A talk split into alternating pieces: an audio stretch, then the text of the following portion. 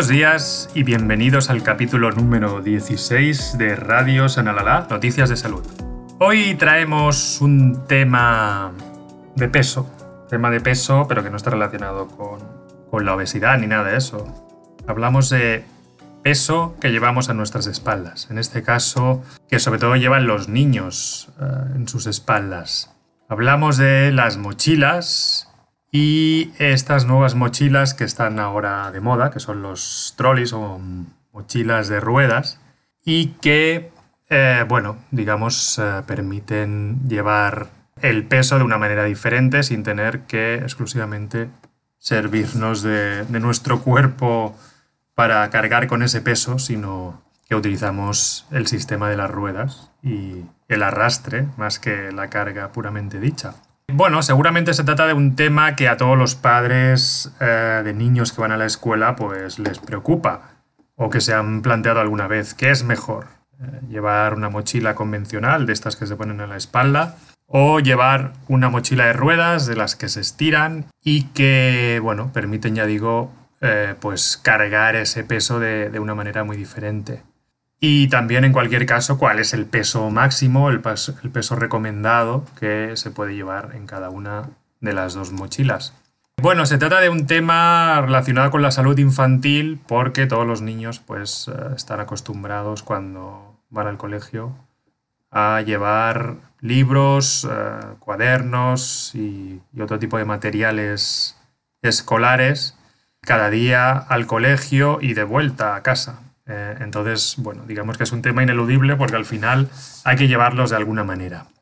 Eh, nos hacemos eco, en este caso, de un estudio que ha sido recientemente publicado en la revista Applied Ergonomics y que se ha llevado a cabo mm, por parte de investigadores de la Universidad de Granada y también de la Universidad John Moores de Liverpool, en Reino Unido.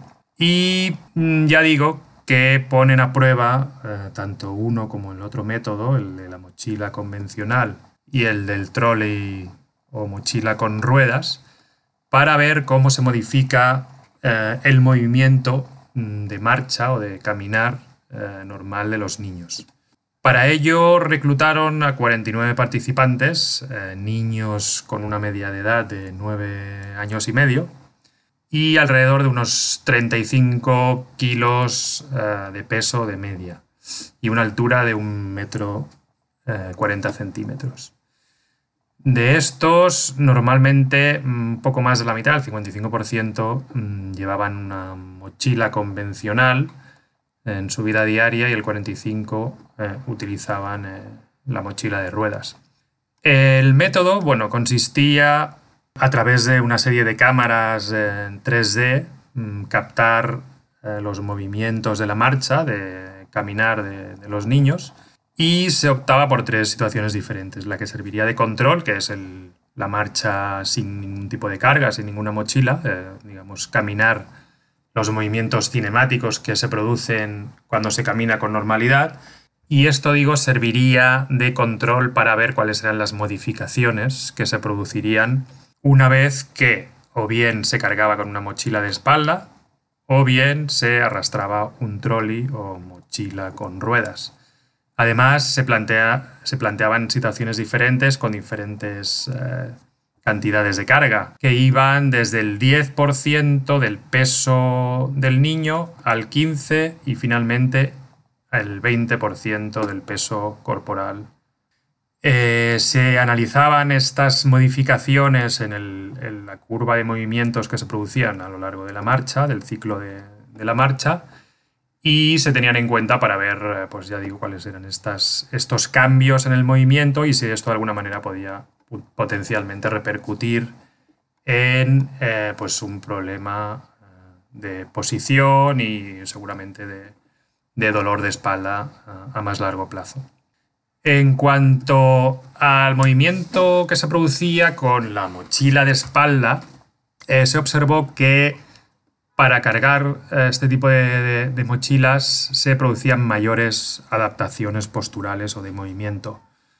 Eh, la flexión del, tórax, en este caso, aumentaba de manera significativa conforme se iba aumentando también la carga que se incluía en la mochila.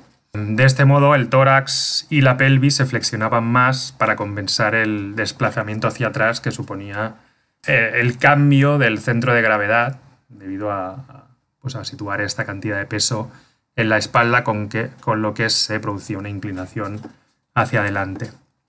También bueno, se producían otro tipo de modificaciones en los movimientos, eh, como la, reducción de los movimientos de rotación eh, en el tórax para proporcionar mayor estabilidad en, la marcha.